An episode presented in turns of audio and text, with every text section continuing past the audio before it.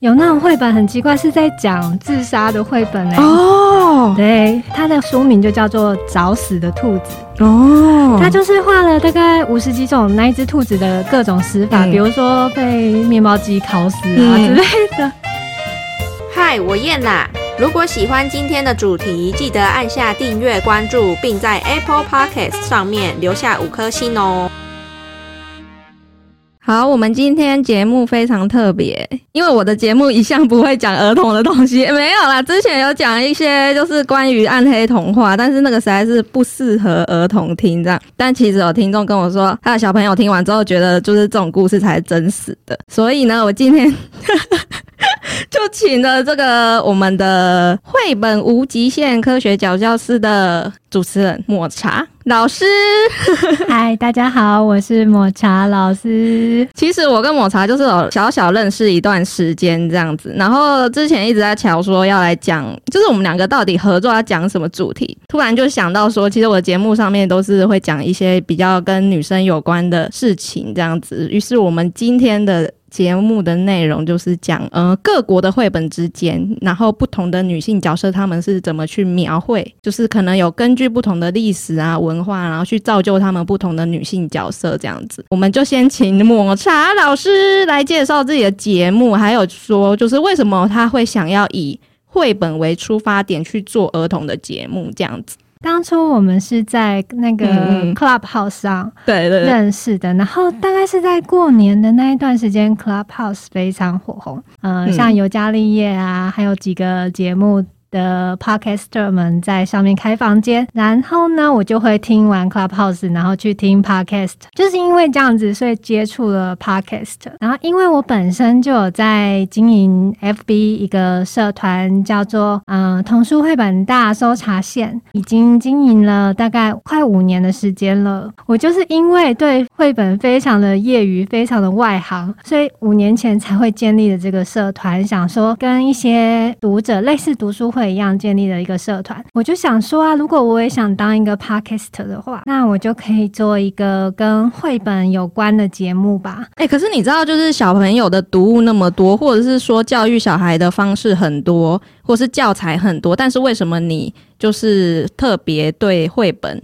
有特别的喜爱？这样，嗯，我想是因为我本身从小就很喜欢读绘本。哎，国中、高中有能力的时候吧，我就我就会去买一些很奇怪的绘本，然后收藏起来。当有小孩之后啊，然后才发现说，哇，原来绘本的世界竟然还有更多。一开始是先看成人像的绘本，不是你成人像的绘本，我觉得好像有点小黄书的感觉。不是不是啊，比如说像是有那种绘本很奇怪，是在讲自杀的绘本哎、哦对，他的书名就叫做《找死的兔子》。哦，他就是画了大概五十几种那一只兔子的各种死法，嗯比如说被面包机烤死啊嗯之类的。我以前自己读书时代，我自己就很喜欢收集这种奇奇怪怪的东西。嗯嗯嗯，对，然后反而有小孩了以后，就更喜欢不同的类型的儿童读物这样子。嗯，可是因为为什么你会特别钟爱就是奇怪的绘本？因为我本来就不是一个很主流的人啊，嗯我 本来就是一个很奇怪的人。你就特别喜欢这种，就是可能违背现实，或者是跟现实不符的情节，或者是可能它是一个呃比较黑暗层面的一个，就是一个角落的故事这样子，反而不是说一些比较正向啊、阳光的那一种。其实正向阳光。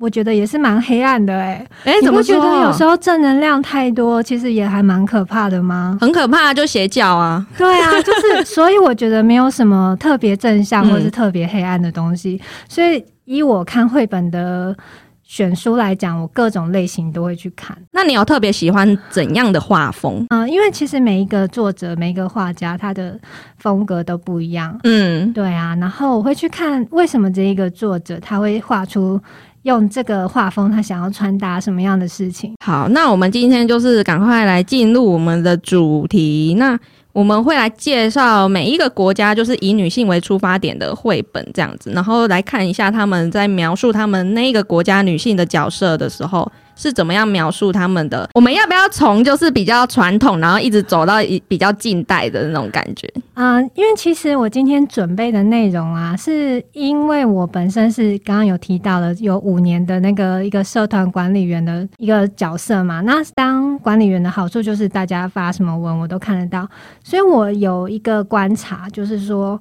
大概哪些哪几本绘本是大家讨论度这最高的？我从这些讨论度最高的嗯。这几个几本绘本，然后依年代，然后去分，然后呢去看一下他们这个女性角色。嗯、给你一个数据好了，好，像是我们社团是四万人嘛，那对，里面成员有九十五趴是女生，哦，只有五趴是男生，这代表绘本是九十五趴的女生在看的。嗯那女生为什么会选择这样的绘本？她又会怎么样影响到自己小孩？嗯我觉得这个是蛮值得讨论的一个地方。出版年代比较早期的啊，嗯，大家讨论最火红就是自己搭的儿时回忆，就是日本出版的有一本叫做《第一次上街买东西》。哎、你知道那一本其实把名称给我，书名给我的时候，我没什么感觉，但是我其实有去看一下它的内容，然后我后来发现，哎、好像我小时候有看过，的确，这一本就是嗯当初汉生出版社。嗯汉生他有出一整套的绘本，那这一本就是当初非常非常有名的。你现在一拿出来，大家一定会说：“哦，我小时候看过。嗯那究竟我们小时候看了什么样的书呢？绘本是日本作家嘛？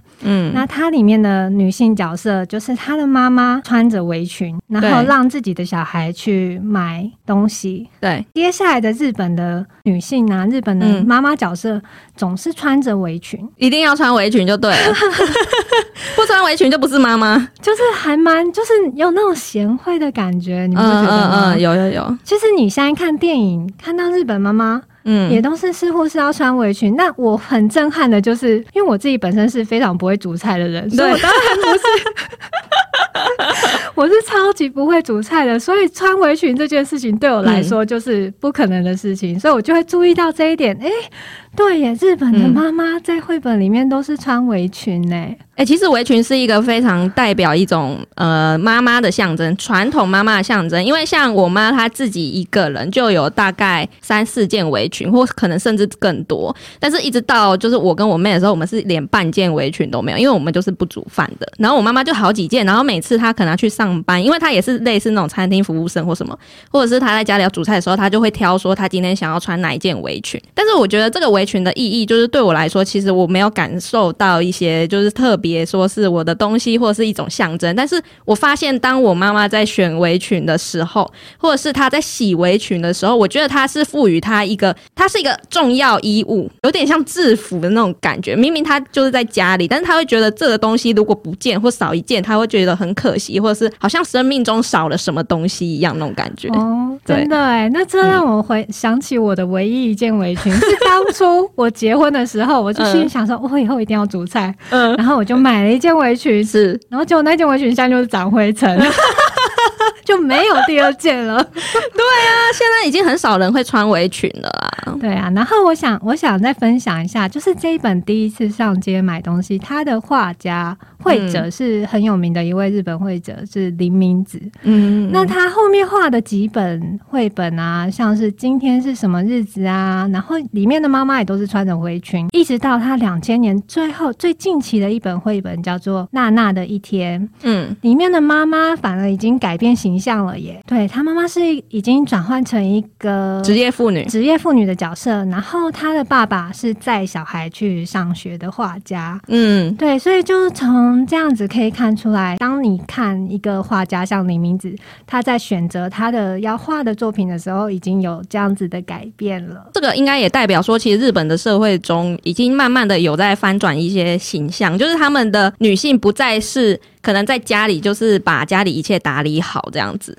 而是说他们已经可以出去上班，或甚至说可能。爸爸的工作相较之下可能会比较自由一点，反而是比较退居于后面，然后照顾家庭部分，然后妈妈是去上班这样子。嗯哼，可以看得出来时时代上的一个演进。有有有，哇，啊这个这个 真的绘本可以看到那么深哎、还可以再分享一些啊，嗯嗯，像是最近有一个很幽默的那个男性的绘本作家哦，他的几部比较有名的作品啊，嗯里面的妈妈也是穿围裙的，但是他自己有另外在画一本书，叫做《婴儿老爸》。婴儿老爸很好笑哦，它里面他妈妈除了手上抱着一个婴儿以外，他把自己画成护士手上抱着的一个婴儿，把它包裹在一个哦婴儿的那个包袱上。对他就说，不可靠的老爸诞生了。哦，对，婴儿老爸。呃，这蛮酷的哎，对，就发现日本的男性是也有自觉了吗？也有自觉，就是发现自己其实很不靠谱这样。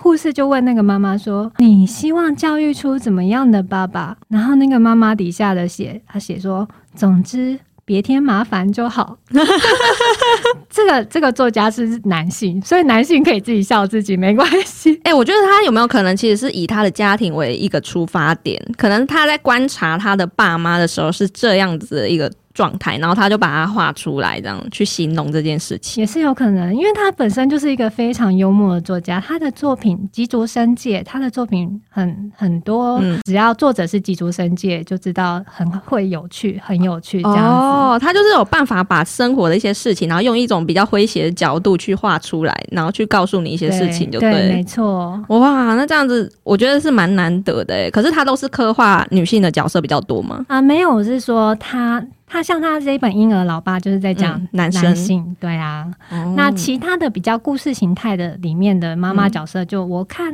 都还是嗯，就是主妇的形态啦。主妇这样子比较多。那我们换下一个国家好了，下一个国家是法国。哎、其实我对于法国的女性，就是不管是看影集，或是可能在看他们在介绍，有一些节目会介绍某些国家他们的社会文化，或者他们现今的一些，就是在当地的一些形象或者什么。那我觉得法国女性一直给人家感觉到是一种。保有自己的魅力，所谓的魅力，并不是说我一定要长得很美，我一定要整形，然后整成怎样，我一定要当着大美人。他们的魅力是他们在穿着之间，或者是他们在讲话之间，他们在打扮的时候，尤其法国，其实他们很喜欢香水，香水他们觉得是衣服的一种嘛。种种的这样子的呃包装下面，他们会你会感觉到他们其实是一种很有魅力的女性。她可能在举手投足之间，会让你觉得说哇，这个女生很有魅力，而且她们其实是越老越有魅力、越有韵味的那种感觉。所以我非常好奇，就是法国的绘本到底要怎么描述他们的女性这样。嗯、在我在我观察，就在台湾近几年，应该要说出版社引进台湾，然后又比较受到大家欢迎的啊。嗯法国绘本都是一些关于比较有勇气的女孩，是小女生，嗯然嗯后或是性别翻转，或是翻转童话这样子的一个故事的选择。如果要成熟女性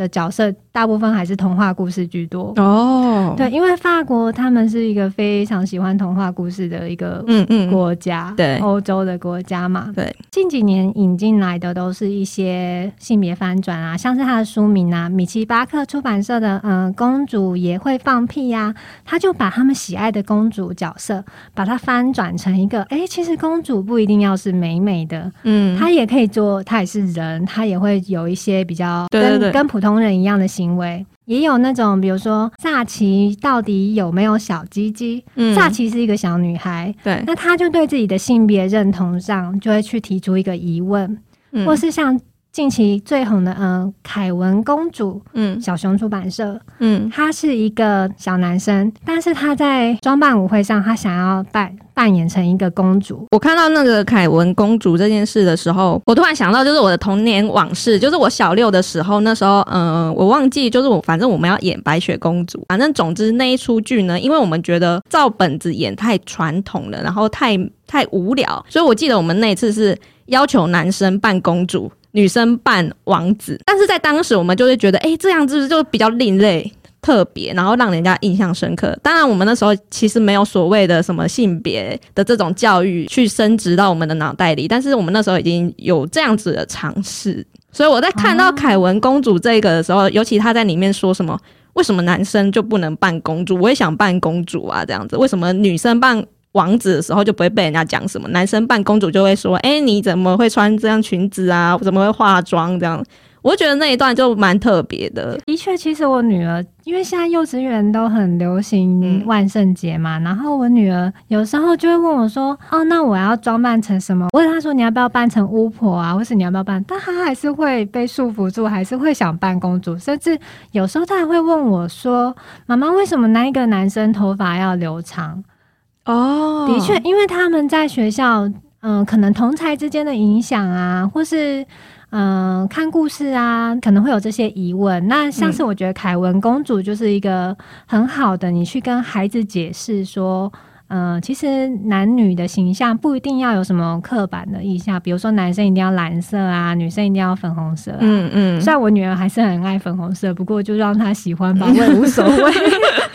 对啊，也没什么不好，她喜欢什么就让她喜欢什么。对对对，嗯然后尤其是我觉得那个什么萨奇到底有没有小鸡鸡？我觉得那一本其实，嗯，萨奇这个女孩子就是做任何一切就是不符合女性形象做的事情，例如说她力气很大，或者是说就是打球啊、穿裤子之类的。这个新同学萨奇是不是？其实他到底有没有小鸡鸡？他很好奇。结果萨奇回他一句说：“我没有小鸡鸡，但是我有小妞妞啊。”男生跟女生并没有谁缺了什么，谁多了什么，而是他们其实彼此都有各自拥有不同的东西的。没错，我觉得这一本也是蛮特别的，因为其实小朋友在小时候都会很好奇嘛，对于男女之间可能还没有那么认识，而且这种主题其实越来越盛行也行。蛮多的啦。对，现在已经越来越就是这种性别认同的主题这样，嗯我觉得反而是在另外一个层面有这种特殊的教育意义。那我们来讲韩国的好了。嗯，在讲韩国的时候，其实我在诶近几年像是有一部电影叫做什么《八十二年生的金智英》，英，其实我非常无法理解，就是为什么那部电影会在他们国内引起这么大的反弹，甚至是说出演的演员可能就被人家抵制或被人家 dislike。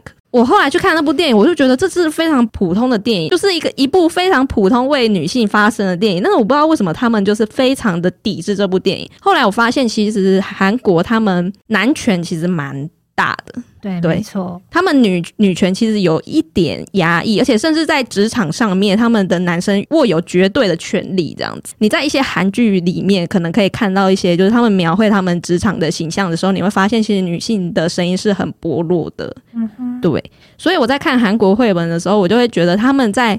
我很好奇他们在塑造女性角色的时候会怎么塑造。韩国的绘本啊，是近几年才大量的有出版社去接洽，然后才引进来台湾。比较热门的韩国关于女性的绘本，就是有一本大影出版社叫做《妈妈上班时会想我吗》，它就是在讲妈妈的角色是去上班的角色。嗯，所以其实台湾很多女性也都是职业妇女，对，所以这一本书就是在妈妈跟孩子啊，必须面对嗯、呃要送孩子幼稚园去幼稚园的时候，产生分离焦虑的时候，大家首选就会先用这一本绘本来跟孩子们解释。哦，对，妈妈上班时你会想我吗？那她就是一个上班族的妇女。那我想分享的是大影出版社，它还有另外几本关于妈妈的绘本。嗯我觉得很有趣，虽然我是没有看过，不过他们呢、这家嗯出版社在取书名的时候啊，都取取得很长。嗯、妈妈要为你创造一个新世界。嗯大影出版社书名很长，对不对？嗯妈妈的一百张脸孔，嗯，还有妈妈很快就会来接我，这几本都是他们出版社。那你不觉得说这些妈妈其实都蛮忙的吗？对啊，他们把妈妈塑造成她好像就是三头六臂这对，万能的妈妈。就觉得韩国的女性其实蛮辛苦的，而且他们其实在，呃不同的就是期待下，可能家庭里面对他们的期待，或者职场上面对他们期待，他们都要符合那一个社会对他们的期待，根本没办法去做自己想做的事，或者是思考自己到底要成为怎样的女生或妈妈。嗯，或许这些绘本作家是想要借由创作这个方式，让大家理解到妈妈是多么的忙碌。对啊，对啊、让大家体会一下，意识到这件事情。就像八十二年的金智英，让大家意识到女性其实不是这么的万能的。那在台湾，你要来台湾了吗？对，再来回来台湾哦，台湾的绘本，我觉得应该是说这几年应该会转变蛮大的啦。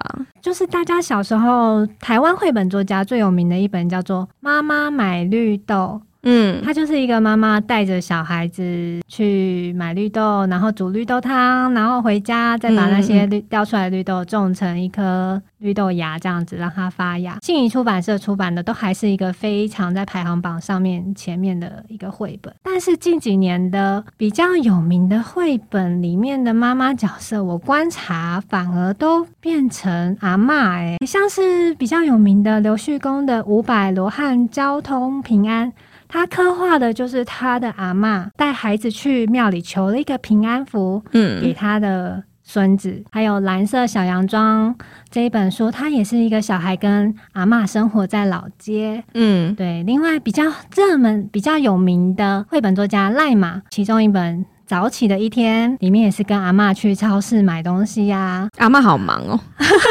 台湾的阿嬷很忙吗？对啊，台湾的阿妈好像很忙哎。或许小时候，我记得我们那一代蛮多人都是被阿嬷带大的。哦，对，对，那在在这些人长大之后，说不定就是想，就是可能会想刻画自己跟阿嬷之间的情感。台湾的绘本啊，只要有阿嬷，都还蛮会感动人，都蛮能够嗯，引起大家的感动的耶。还是是因为为阿妈本身这个角色就实在是，很温暖吗？对，就是一个很温暖的存在吗？就是他就是会无条件给你最好的这样子，然后好像永远都不会打你，永远都不会骂你对，在台湾里面，阿嬷真的是一个很重要的一个嗯。女性角色，哎、对啊，而且她代表的是一种传统，就是比妈妈来说更传统的存在。诶，有没有一种情况是他其实在讲隔代教养的问题？因为嗯你觉得隔代教养是一个正面的词，还是嗯，我觉得是一个可以讨论的词，就是它其实没有所谓的正负面，但是其实它讨论空间很大。我觉得台湾呢、是近几年在教养上嗯，才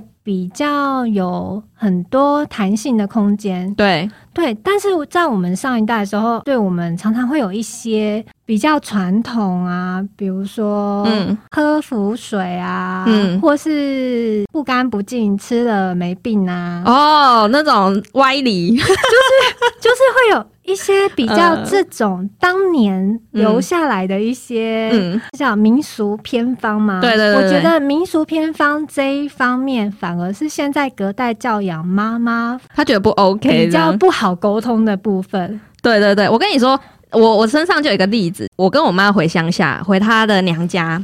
然后呢，我们就去公园玩嘛。然后她在公园就看到一个妈妈带着小朋友这样子，然后就嘿聊天聊天，哎，你们小朋友多大、啊？然后怎样怎样。然后后来她发现小朋友因为喝奶，其实都会有那个叫什么舌头会有奶垢。然后我妈就说：“哎、我跟你供哦，你就拿那个呃口水巾，然后去沾小朋友的尿。”然后呢，你就帮他清那个奶垢，那个舌苔上面的奶垢。他说这个非常有用，我的女儿都是这样清来的哦。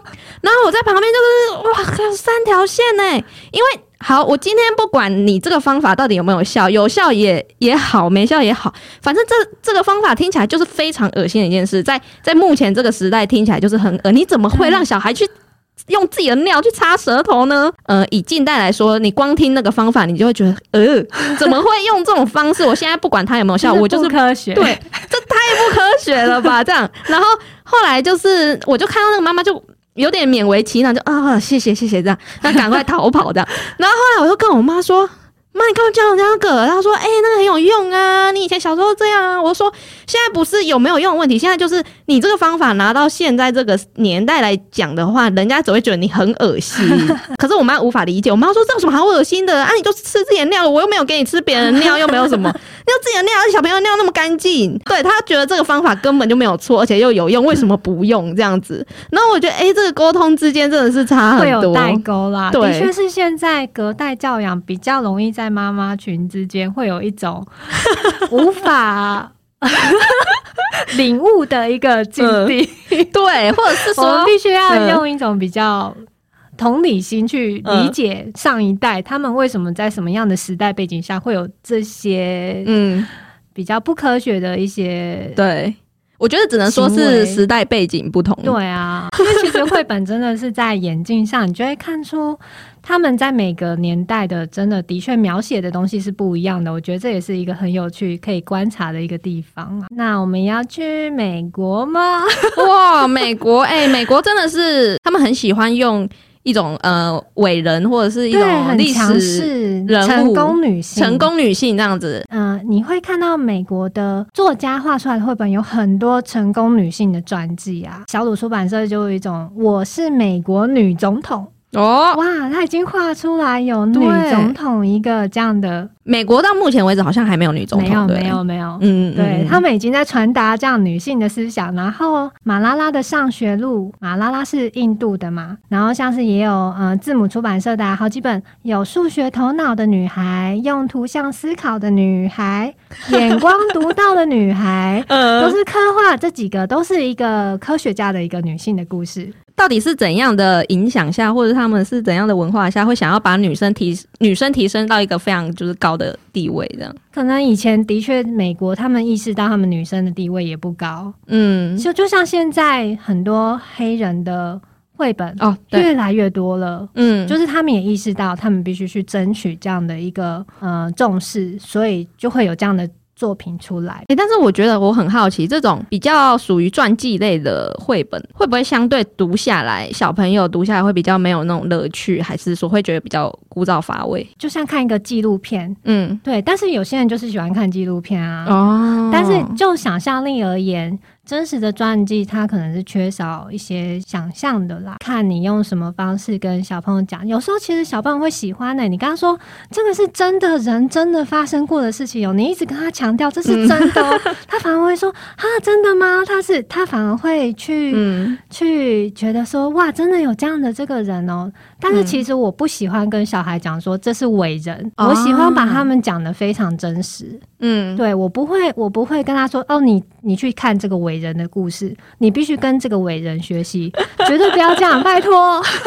没有人是，就是我觉得大家都是人啦，所以不需要跟孩子说你一定要跟他学习啊，你你就是把他当做一个故事去看，了解说这个人他在背后做了多少的努力，嗯而有这样的成就，而且是在什么样的时代背景下，哦因为有些以前的时代背景下做起来，小朋友可能会觉得那不就是就是上学而已啊，有什么了不起？不就是走上学吗？可是你必须要跟他解解释说，他的上学路是有多么的困难，嗯是在什么样的背景下。我那个年代有点过渡期吧，就是刚好接在一个比较比较严谨的年代，跟一个比较开放的年代。总之，在小学的时候，好像还是有像作业簿上面还是有什么当个堂堂正正的中国人，然后你就会有一个什么国父还是蒋公的那个像，然后在你的作业本上面这样。然后以前不是呃起立立正，然后就是前面会放一个什么国父的像这样，啊你还要跟他敬礼，这样到底是跟老师敬礼还是跟国父敬礼，你也不晓得。然后甚至是我跟我妈聊天的时候，我妈说，因为我妈那个年代就刚好可能诶蒋蒋经国过世的时候，他们还要去献花，什么排队献花，然后怎样怎样，就是把他描绘的好像就是他是一个非常伟大的领导人这样子。对啊，然后我觉得那种感觉已经是呃太多余了。一个人物，可能你想要教小朋友一些什么事情，就是从他做的一些事情，像你说的，可能呃他的传记描绘他到底做了什么事情，然后。呃，他最后结果得到了什么？那你可以让小朋友知道这个过程，当然就是让他知道过程，但是他可以选择说不要去走这条路，或者是他可能听完的，诶，觉得很有很有兴趣，我想我也想要跟他一样，这样也可以。那我觉得这个就是让他们自己去选择，但是你不要塑造一个好像 一个很伟大的形象，然后让他们觉得哎很很敬仰，然后哎高高在上，这样好像 好像不太敢碰到他的那种感觉。没错我是一个比较渺小的存在那种感觉，嗯我觉得这这有点太多了。对啊，因为像我小时候，其实我妈真的很喜欢买书给我看，我、嗯我童年也都在看书。嗯，其中我最讨厌的一套书就是《世界伟人传记》，压力真的好大、哦。为什么你压力看了会很大、世界伟人传记，哎，到底是有多伟大、啊？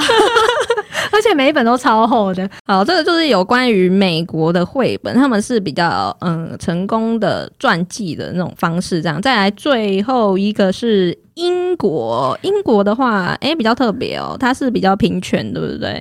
对啊，我还蛮喜欢英国的绘本、因为像是嗯、呃有几本两性平权的，嗯绘本是在一九八六年、一九八七年，刚好是我出生的年代。哎、可是他们这样这么早就在提两性平权了，你看它的书名哦，呃，是格林出版社的《顽皮公主不出嫁》。它绘本上那个女性角色是骑在摩托车上，然后穿皮裤。同样的作者，他在隔一年，一九八七年的另外一个作品是《灰王子》，嗯那他就是翻转灰姑娘的形象。嗯嗯嗯，在我们出生的那个年代，就已经有这样翻转形象的作品出来了。他先刻画女性的故事，也很公平的刻画了另外一位男性的故事。对，呃，另外一个故事是《朱家故事》。嗯汉生出版社的作者是安东尼布朗，一九八六年。他的开头啊，我是截取他的摘要啊，我朗读一下哦。故事里的朱家爸爸跟儿子们啊，就是这么的依赖猪妈妈，只看见猪妈妈一个人每天忙着精疲力竭，其他人则一点忙也不帮。有一天，猪妈妈留个“你们是猪”的字条以后，离家出走了。所有的猪家人真的都变成了猪，无人整理的家也越来越像猪圈，所以他们在当年已经妈妈是会一个离家出走的角色了。哎、对耶，对呀、在你出生的那一年，妈妈已经可以离家出走了。所以我觉得英国真的是蛮现代、先进、蛮、先进的。在那个年代有这样的观念，其实很难诶。那像比较近期的作品，比较有名的，呃，是当战争来的那一天啊。嗯，当你在描述这样战争的状况下，那你对男性跟女性你怎么描写的？那他战争来的那一天呐、花儿静静的在窗台上，那爸爸在哼着歌哄弟弟睡觉，妈妈帮我做了早餐，亲亲我的鼻子，陪我走路上学。对，所以他在战争来的那一天没有忘记爸爸，也没有忘记妈妈，全家人都有刻画在里面。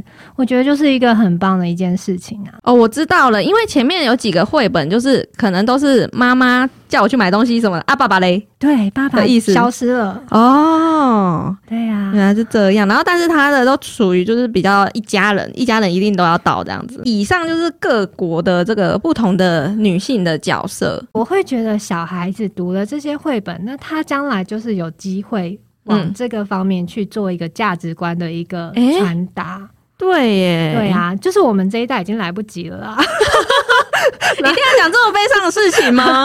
不能扭转一些那个观念吗？就像我们没办法扭转上一代的观念一样吗？哦，对啊，其实我觉得价值观上面，每一代十十年、二十年，一定是会有一个很大的一个转变的。嗯嗯嗯，对啊，也许就是因为看了这些小孩现在看到这些绘本，嗯他们以后一定会有不一样的想法。哦，对啊，哎、但是就是像你说的，小朋友可能有他们不一样的想法。那我比较好奇，说就是，呃，你要跟小朋友一起读绘本的过程中，你要怎么样去，就是可能陪读，或者是怎么样引导他们 去理解那个绘本这样子？我必须先说啦，嗯每个家庭的状况不一样，嗯每一个小孩的状况也不一样，嗯所以没有什么什么陪读方法是绝对正确的。对啊，就像我不是很喜欢看专家的文章，就是我也觉得说，你应该要自己去观察你跟小孩之间的互动，然后去选择你最好的一个方式。你也没有办法去评断说人家这样做比较好，或是人家那样做比较好。可能是因为我是念理工科系的吧，我很喜欢去做实验，嗯所以我就是很喜欢去观察每一本不同种类的绘本，我女儿在读的时候会有什么样的反应。哦，她自然发生的反应是怎对样？她发，她听完这个故事，在我不添加任何状况下，她自然得到的反应是什么？嗯对，但是我知道有一些家长会希望能先引导一些东西啊，可是那是他们的做法。嗯那因为我自己本身我喜欢做实验，嗯所以我就会去不引导他，然后去观察他，所以我会买很多的绘本，也是这样子，嗯，就是不停买不停买，因为我很想很沉浸在那种观察小孩 面对面对不同样的书的那种惊喜感。嗯，对我在收集那样的惊喜，所以你看到我家的书很可怕，对不对？嗯 对啊，就是堆一堆，哎，很可怕哦。嗯对，我觉得小孩就像一个海绵呢、你给他什么，他就吸收什么。很多人会不太喜欢给小孩看童话故事。嗯但是我本身是一个童话故事迷啊，我自己光是白雪公主的绘本本版本，可能在家里就有八九本那么多吧。我女儿也非常非常喜欢看哦，所以你就算我买了这么多其他的书，他还是选择童话绘本。可是我也不会去阻止这件事情，嗯因为我觉得他喜欢的事情就让他喜欢。可能哪一天他跟我聊到白雪公主的时候，我反而会跟他去聊说。用聊天的方式告诉他说：“哎，为什么那个作家当年要写会写出这样的状况？为什么糖果屋的两个小孩必须被放到森林里面去？其实是因为那个时代大家都吃不饱嘛。”嗯所以才会有这样的故事被写出来。我比较惊讶的点是说，为什么这么多想象、充满想象力、这么现代、这么合时宜的绘本，还是比不上以前这些不合时宜的绘本呢？那他们之间的差异是在哪里？这也是我目前一直在寻找答案的方向。所以我有时候就会问朋友说：“诶，你的小孩？”对待童话绘本的感觉是什么？嗯我会常常去问别人这样子。像我小时候也很喜欢童话故事啊，嗯嗯可是长大就会觉得，哦，原来小时候读的那些童话故事不是这么的美，没有这么的美好。这也是我喜欢童话故事的原因之一，因为它就是一个时代背景下的产物嘛。对，就是一个太美好的状态。你有因为童话故事而影响到你现在一些人生抉抉择吗？你觉得？倒是没有，但是我小我小时候为什么会喜欢童话故事，就是因为很喜欢看公主变装啊。它有一个桥段是，可能仙女就是一直帮她变装，就是不同的裙子、不同的颜色，然后小朋友就是看到裙子，然后各式各样就是漂亮的颜色的时候，然后还有公主形象，就觉得哇，好漂亮哦，这样子，啊单纯就是这样子，就是小孩就是很喜欢魔法，然后很喜欢仙女、仙子、美人鱼。我觉得魔法是不是一种，就带给小朋友一种希望跟惊喜感？对，就像我们现在还是会听神话故事啊，嫦娥奔月啊，牛郎与织女，怎么可能在那个鹊桥上一年才见一次面、欸？嗯但以前小时候还是听得很开心啊。对啊，而且你知道，到现在就是七夕下雨的时候，我妈都还会说啊，那个是牛郎跟织女在哭，我都翻白眼，我说靠，为什么年代还在那边哭？她说你自己注意一下，七夕一定会下雨，就是因为他们只是一年只能见一次，所以一定会哭。然后我说好，好随便你，随便你，随便你，你觉得就觉得，或许我们可以来讨论一下那个各国的童话之间的那种差异。我听完你那一集暗黑童话的时候，我就有在想说，各国的童话之间的女性的角色差异是什么？哦你觉得呢？像是欧，洲的女性，嗯，仙豆瑞拉扫地，是白雪公主帮小矮人做家事、扫地。啊，不是都一样？可是你看，像日本的，嗯。有那个什么白鹤报恩哦有有有在织布哎、有哦。牛郎织女也是在织布，哦，中西方就有一点差异。对，因为纺织好像是比较偏东方人会做事情，对啊，嗯，不过都是在做事，都是都是在做家事 这样子，都是在做家事。对啊。可是西方的神话可能比较不一样。比较是像战争，像什么木马屠城记啊，然后女生哦反而是一个比较、比较美的一个角色，神话的女性反而能力还蛮强大的。他们都会有赋予一些能力，然后男生都要为了他们打起来这样。哦，对耶，对啊，为什么越近代好像女生的那个地位越薄弱感觉？对啊，嫦娥还可以飞到月亮上，然后女娲还可以补天呢、拜托。对啊，哦，很厉害。不过像是童话故事翻转，也有两本绘本嗯蛮有趣的，嗯不一样的仙杜瑞拉跟那个白雪公主与七十七个小矮人。嗯其实这两本也是在翻转童话，他就把这童话里面的角色，然后把它变得更现代，然后现代的女性在不一样的仙杜瑞拉里面啊，那个仙杜瑞拉他就觉得王子长太丑了，他反而去追寻自己的理想了。嗯，对，而、白雪公主与七十七个小矮人，她去帮七十七个小矮人打扫，太嗯累了，她就去跟巫婆要了苹果，然后就对，他都不做了这样。对就不做了，罢工。这两本已经变成就是好像变成女生可以自己选择自己到底想要的是什么，就我不遵循你原本设定的是什么，我就是想要找一个就是我喜欢的方式生活。对啊这样，子现在现在的绘本作家很多都会去翻转童话故事，因为像你说的，很多都是妈妈在买绘本。嗯是不是因为他们的市场是女性，所以他们会画很多这种就是女权的，类似有点偏女权的这种？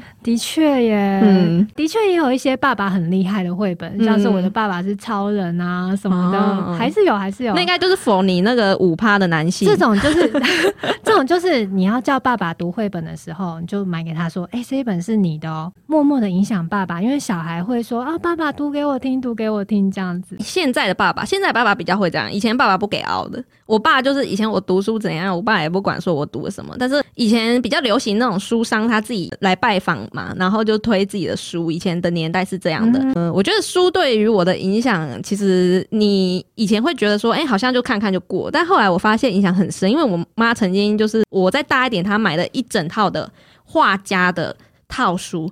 那他就是每一本有不同的画家，然后他会说这个画家的生平、他的绘画的风格，他哪个年代，然后可能画风变了，变成什么风格，然后，然后我看一看，看一看之后呢，我长大的时候，有时候可能呃在看书或者是在上通识课，就是接触到一些绘画的时候，我在看那几幅画的时候，我都会特别有印象，诶，我就会特别想到，诶，就是那个画家，就是那个知识是不知不觉就植入在你的脑袋里面，但是你不自知诶，因为你就是这样看着看着，听着听着，对啊，那都对他有印象了，这样。错。就是阅读很棒，就是可以让孩子更认识这个世界，哎他去认识这个世界的一个媒介啊。嗯，去认识更多不一样的想法。不过他最近呢，因为因为在经营 podcast 嗯 podcast 节目以后啊，我就会改编一些绘本。所以他每次都会问我说：“妈妈，你为什么要这样改编 他觉得你已经把原本他对于这个绘本的印象，你把它就是整个打坏，打破那个框架，他会觉得说有点无所适从，会吗？”？没有，他就会，其实他也觉得蛮有趣的。哦，他觉得很有趣，对，因为其实我现在为什么要改编绘本，就是我希望小孩子他读到绘本以后啊，嗯，他可以自己去体验第一手的惊喜。哦，对我不要，不是很喜欢破梗啊。哦，所以你干脆把它改成就另外一种形式，这样。我希望他们就是哦听到，哎、对这个故事角色有兴趣，然后对这个科学知识有兴趣。那也许拿来读的时候，他一边配着节目，或许他自己读也会有另外的方法。嗯就其实为什么我的节目叫《绘本无极限》呢？就是他一本绘本其实有无，我觉得可以有各种各式各样的使用方式啊。哎、我觉得现在的这个年代的父母有很好的一点，就是他能让小朋友自由的发展。因为我有几个朋友，就是他们开始有小朋友，然后我就问说：“哎、你喜欢你希望你的小朋友以后做什么？”我发现我观察到很多的父母已经变成说：“啊，我发现我小孩子可能喜欢唱歌，喜欢跳舞，喜欢玩乐器。”那我以后可能就是让他去学那些乐器，或者是去唱歌班、跳舞班。但其实，在我们那个年代，这个是不允许的。所谓的不允许，并不是说不允许你做这件事，而是他觉得这个是你的休闲活动，嗯你有更重要的事情，你要读好书，你要你要找一份工作，这个是你的志向。你说你想要你喜欢唱歌，你喜欢跳舞，可以可以，但是我不会去可能帮你安排唱歌班、跳舞班，让你去把这个当成是你以后的职业，这是不可能的事情。但是我发现近代的父母已经有转变成这样，而且我觉得，其实我内心是很羡慕那些小朋友的，因为他们他们现在的父母已经比较能容容纳，就是或包容说小朋友喜欢这件事，那就把这件事当成他们的主业，或是他们一生努力的目标。我觉得这是非常好的。对啊，对因为的确是一个人要有一个兴趣，你才能、嗯才能把你的人生过得更快乐。或许就是我们这一代的父母当初是在填鸭式的教育长大的，所以我们没办法得到的东西，更嗯希望自己的小孩嗯，能满足他们这一部分。哦，对，嗯好感人哦。哎、最后怎么收尾这么感人？对，然后反正我们今天的节目就是以这种。我觉得有点像是以绘本的为出发点，然后去聊各种不同女性角色，然后又聊到一些可能教育的这件事情，自己的生活经对历，分享这样纯分享，因为我们其实都不是什么专家，对，没错。但呢，就是在分享过程中，好像也一方面好像有一点在疗愈自己的感觉，就是一种人生的体悟吧。对对对对对，听 podcast 的节目也是有这种疗愈的嗯，对，就是你可以听听别人的想法，然后就像看绘本一样，看一下不同绘本作家的创作。那 podcast 嗯也是很多人不一样的想法，然后去做出一个节目。我觉得就是听听到这集的听众，呃，如果你本身是妈妈，或是也不见得一定要是妈妈，可能你喜欢就是绘本的东西呀、这种我觉得都可以去听抹茶的节目，因为我昨天也才听了一集，这样我觉得哇，好疗愈哦。然后我就我是在睡前听的，对，我在睡前听的，因为我就是很喜欢听你的背景音乐，然后就是嗯因为你在讲故事的时候，我可能从小吧，因为我从小就会这样，我在听故事的时候，我的脑袋就会有一些画面出来，哼这就是可能从小培养到现在，我长大也是这种状态，然后我就很喜欢这种想象的这种感觉，这样子。对，我觉得这是一个不错的，就是大家可以去听看看抹茶节目。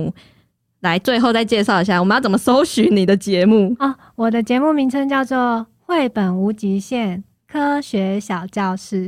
嗯那我们今天谢谢抹茶老师来到我们节目上，谢谢妍妍，而且他是就是应该算是第一个第一个上 podcast 的节目。他说他要把他的初体验留给我，这样子。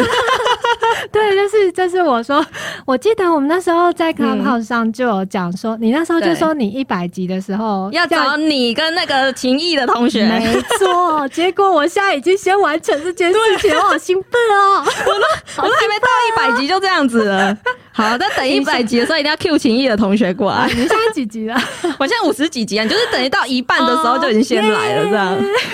让各各位妈妈听到这一集，不要就是幻想破灭，这样。啊，这是我每天我小朋友在听抹茶老师的，希望就是他今天的形象有让你就是加到分，不要想说啊，为什么抹茶老师是这种形象啊？我觉得我就是一个很很认真投入的人呐、对，很认真投入的喜欢对绘本，很认真投入的喜欢听对 podcast，对，这 很认真投入的当粉丝。这点非常就是值得让人家学习这样子。没有啦，不要乱学。好了，那如果喜欢这集节目，可以在 Apple Podcast 上面给我们五颗星。那我们就下次见了，拜拜，拜拜。